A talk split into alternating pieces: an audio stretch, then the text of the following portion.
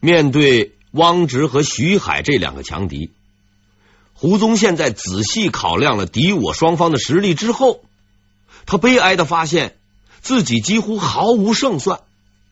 汪直就不必说了，这位土皇帝富可敌国，兵强马壮，比日本诸侯还厉害。徐海虽然稍微的差了一点，但他极其狡猾，且精于水战。凭借胡宗宪手中的这点海军，要彻底消灭他，几乎是不可能的。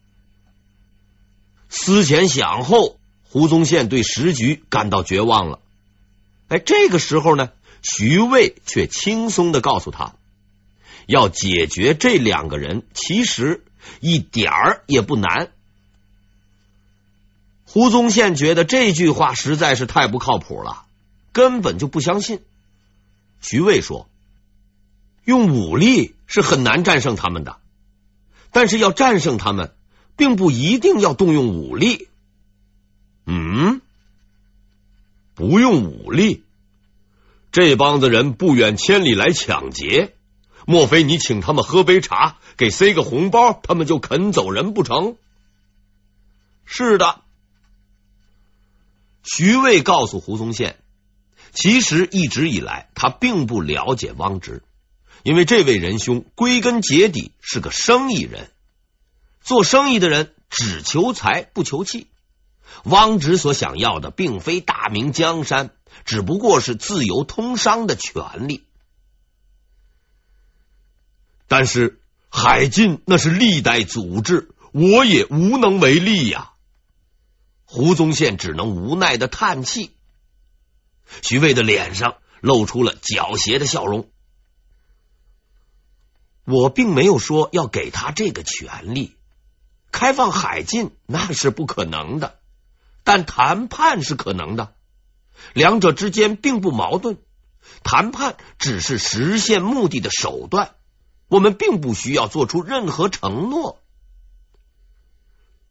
那这样的话，我们就必须与汪直取得联系，找他上岸商谈。可是汪直待在海外，素来与我们为敌。他怎么肯来呢？嘿嘿，你忘了吗？他的母亲和妻子在你的手上啊！自从汪直下海以后，朝廷就把他列入了黑名单。他的母亲和老婆都被关进了监狱，已经吃了好几年的牢饭了。胡宗宪当即签发了特赦令，把他们给放了出来。不但好吃好住，还分给他们一套房子。胡宗宪的想法很简单，善待汪直的家眷，以显示自己的谈判诚意。但是很快，他发现这个想法又过于简单了。释放管犯分房，这是十分容易的，但是怎么能让汪直知道呢？要知道，汪老板虽然还是中国国籍。但是他已经移居海外了，找倭寇带话，这又太不靠谱。胡宗宪傻了眼了，他苦思冥想后决定啊冒一次险。嘉靖三十四年十一月，胡宗宪派使者蒋周、陈可愿去日本，他们的使命简单明了：找到汪直，告诉他这儿所有的一切。这基本上应该算是个不可能完成的任务。海上交通安全且不说，即便是到达了日本，在那个兵荒马乱的地方，想找到一个人，谈何容易呀？但是事情的顺利远远超出了他们的意料。两个人在日本九州成功登陆，见到了当地的大名，也就是诸侯。很明显，大明帝国东南总督的名号还是有相当威慑力的。日本的土财主给了胡宗宪很大的面子，热情招待了两位使者。不管事情办成与否吧，白吃一顿总是好的。就在两个人狼吞虎咽之际，听到了这样一句问话：“二位是不是有兴趣啊？去见一见本地一个叫毛海峰的人？”那位无心插柳的日本领主刚说完这句话，就惊奇的发现。两个原本一心一意努力吃饭的使者，立刻就丢掉了筷子，连声大叫道：“好的，你们带我们的去，带我们的去。因为毛海峰是汪直的养子，蒋州和陈可愿终于找到了要找的人。在毛海峰的引荐下，传奇人物汪直第一次出现在他们的面前。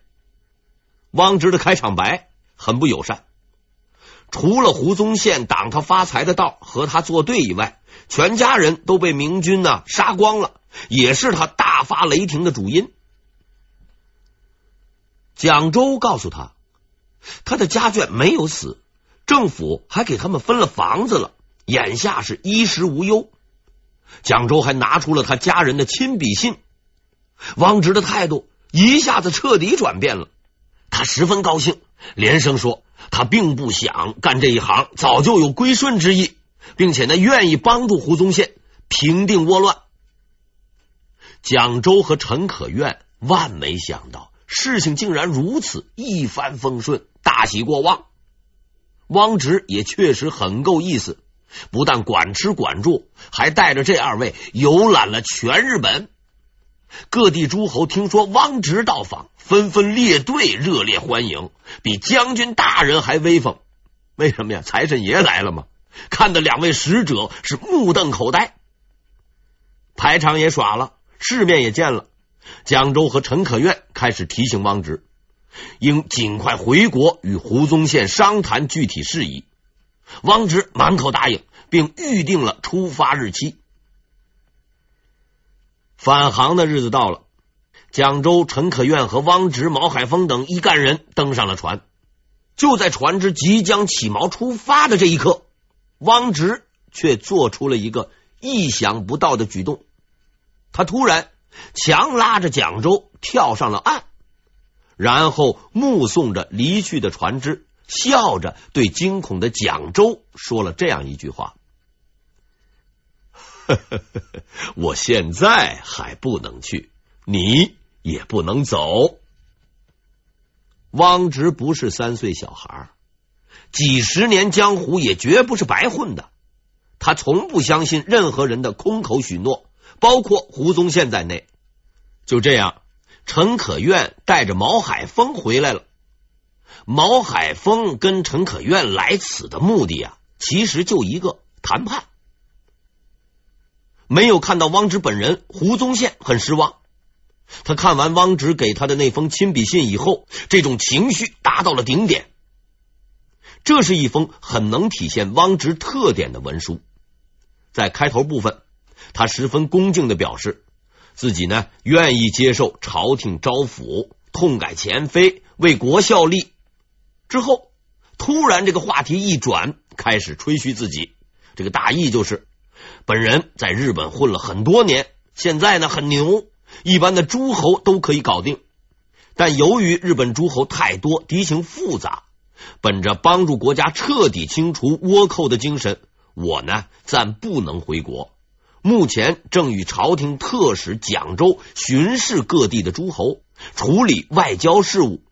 等到告一段落后，我会立刻回国报到。当然了。光讲废话那是没用的。最后，他亮出了自己的真实条件，要求开放海禁。胡宗宪勃然大怒，自己被汪直涮了。说来说去，这个老滑头一点也没有松口。徐渭对自己的东家说：“现在的汪直过于强大，绝不可能对我们做出妥协。”但这个对手也并非毫无破绽，眼下就有一个突破口，那就是毛海峰。只要我们如此这般的去办理，必可成功。毛海峰是汪直的全权代表和贴身亲信，也是一个很狡猾的人。但是和老狐狸胡宗宪相比，他还有不小的差距。胡总督对他这个倭寇，没有一丝一毫的轻蔑，反而礼遇有加，每天好酒好肉的招待。毛海峰吃人家的嘴软，感觉都有点不好意思了。于是他便向胡宗宪说：“希望啊，自己能帮点忙。”胡宗宪呢，却总是笑笑，啥也不让他干。偏偏这个毛海峰脸皮厚度不够，坚持说一定要干点活，哪怕是帮着扫扫大街也行。于是胡宗宪勉强的答应了。他说呀，在舟山一带盘踞着一伙倭寇，十分凶悍，自己没有能力解决他们。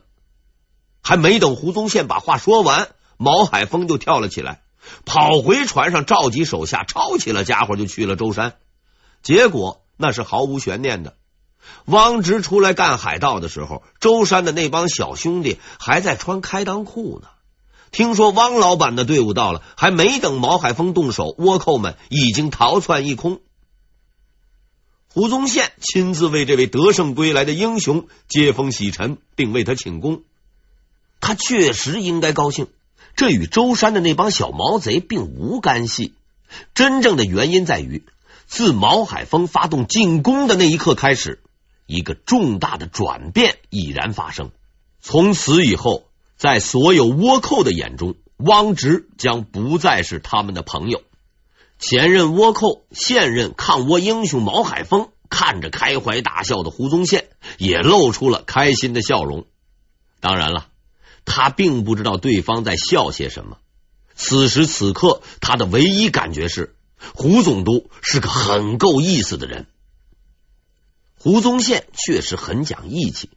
他把战利品全部交给了毛海峰，还额外给了他很多赏赐，表示自己绝不会亏待和政府合作的人。毛海峰十分感动，胡宗宪的慷慨与大方超出了他的预料。不久后，毛海峰找到胡宗宪，小心翼翼的表示自己呀、啊、已经待了很长的时间，该回去找汪直汇报谈判情况了。毛海峰非常清楚。自己是汪直的养子和亲信，有着很高的人质价值。如果胡宗宪玩花样，他极有可能会到牢房里继续自己衣食无忧的嘉宾生活。胡总督看着不安的毛海峰，平静地说：“没问题，我亲自为你送行。”他还极有礼貌的给毛海峰许多土特产。托他向汪直带去自己的良好敬意，期盼他早日来访。毛海峰终于被彻底打动了，他怀着对胡宗宪无限的好感，回到了日本，把他所看到的一切告诉了自己的养父。虽然谈判的事情仍然毫无进展，但正如徐渭所预料的那样，强大的海盗头目汪直终于露出了破绽。一个致命的缺口已经打开，汪直暂时稳住了。胡宗宪决定着手对付他的另一个强敌徐海。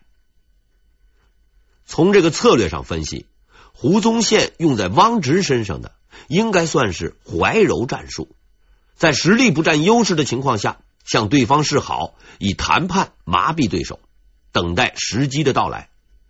这一战术达到了预定的目标，所以胡宗宪决定故伎重演，在徐海身上进行二次实践。可是徐渭反对。伟大的马克思主义告诉我们，具体问题要具体分析。徐渭先生虽然没有研究过这一伟大理论，却也能无师自通。他告诉胡宗宪说：“徐海是不能招抚的。”因为此人和汪直不同，汪直多少还算个商人，这位仁兄十几年胡乱闹腾，既不要钱也不要官，只是一门心思想向朝廷要通商政策，再加上他军力强大，难以击溃，对汪直这号人只能是小心伺候，慢慢的忽悠。徐海那就是个彻头彻尾的海盗，他年轻气盛，擅长打砸抢。而且正处于事业上升期，对他妥协只能增加他的嚣张气焰，所以对付徐海只能用强硬的手段。胡宗宪同意徐渭的看法，却又不无担忧的说：“徐海虽然实力较差，但此人精于海战，极具军事天才，以眼下我们海军的实力，很难战胜敌军呐。徐渭再次露出了狡黠的笑容，他走到了胡宗宪的面前，一本正经的纠正了总督大人的逻辑错误。所谓强硬的手段，并不一定是指武力，只要能够消灭对手，可以使用任何方法。胡宗宪和徐渭就此确定了对付徐海的指导方针：万物妥协，赶尽杀绝。为实现这一目标，他们制定了一个几乎天衣无缝的计划。事情的发展证明。徐海最终正是在这个计划的推动下被无情的绞杀。这个计划的第一步从一个间谍开始。徐海长期在国外工作，很少回国探亲，即便是回来了，也都在忙于他的工作，就是抢劫，十分匆忙，不跑就完了。但他的老家毕竟还在这里，还有许多的亲戚和同乡。为了彻底摸清徐海的底细，胡宗宪决定玩一把无间道，派一个徐海的老乡前去卧底。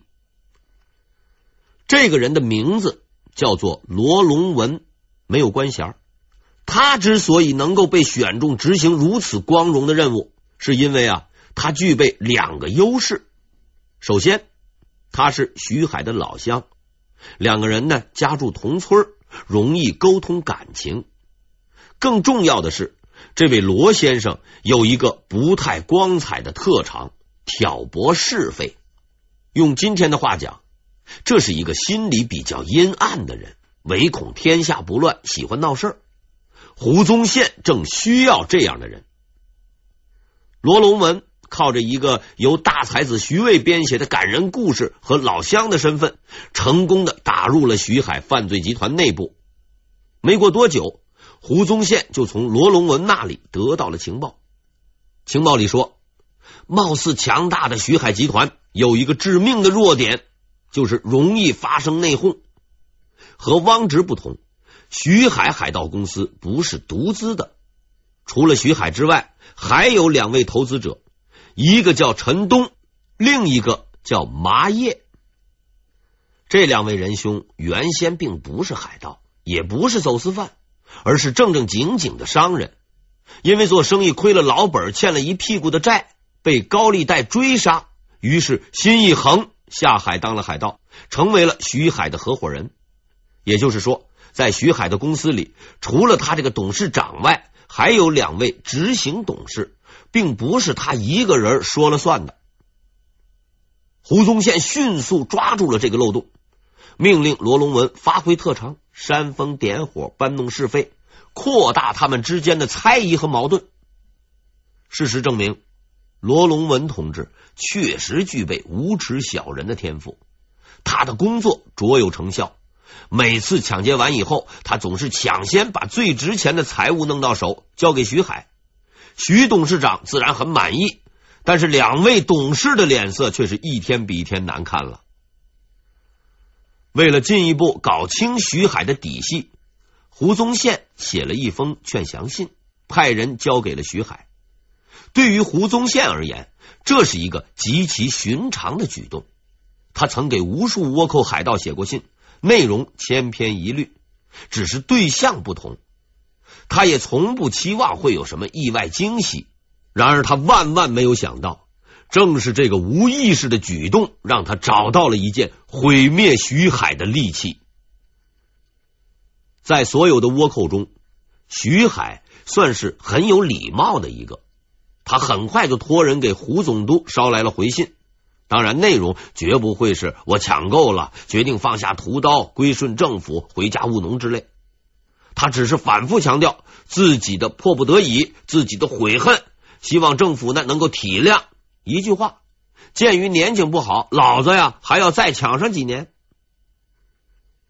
这是一封常见的忽悠信，但破敌的利器就隐藏在这封信里。胡宗宪看过之后，没有注意到其中的玄机，随手呢就交给了徐渭。徐渭看完之后，沉思良久，对胡宗宪说：“这封信十分奇怪呀。”胡宗宪接过了信，又反复的看了很久，也没有找出漏洞。此信格式规范，用语恰当有理，我看不出哪里奇怪。怪就怪在这里。徐渭面带疑惑的说道：“实在是太规范有理了。”胡宗宪恍然大悟。这些肯下海干倭寇的，一般都不是什么高文化的优等生。对于这些倭寇们的文化程度，胡宗宪曾经做过统计，大约百分之八十以上都是半文盲，剩下那百分之二十那都是纯文盲。这就是件怪事了。徐海那几把刷子，胡宗宪心里还是有数的。这种高水平公文，他就是照着抄也会抄错。更别说是独立创作，所以在这篇文章的背后，必定有一个得力的枪手。如此重要的来往公文，徐海肯放心交由这个枪手处理，可见此人地位必定非同一般。他会是谁呢？于是胡宗宪交给罗龙文一个新的任务，务必要确认这个人的身份。没过多久，罗间谍就找到了这个人，结果让他大吃一惊，因为这位枪手既不是五大三粗的倭寇，也不是被胁迫的教书先生，竟然是个女人，确切的说是徐海的老婆。这个人的名字叫做王翠翘。他的知名度将远远超越同时代的徐海、汪直，甚至胡宗宪。在认识徐海之前，王翠翘是一名妓女，这是一种非常古老的职业。但凡干这行的人都会成为道学家们口诛笔伐的对象。然而，历史证明，妓女未必不如道学家，道学家未必赶得上妓女。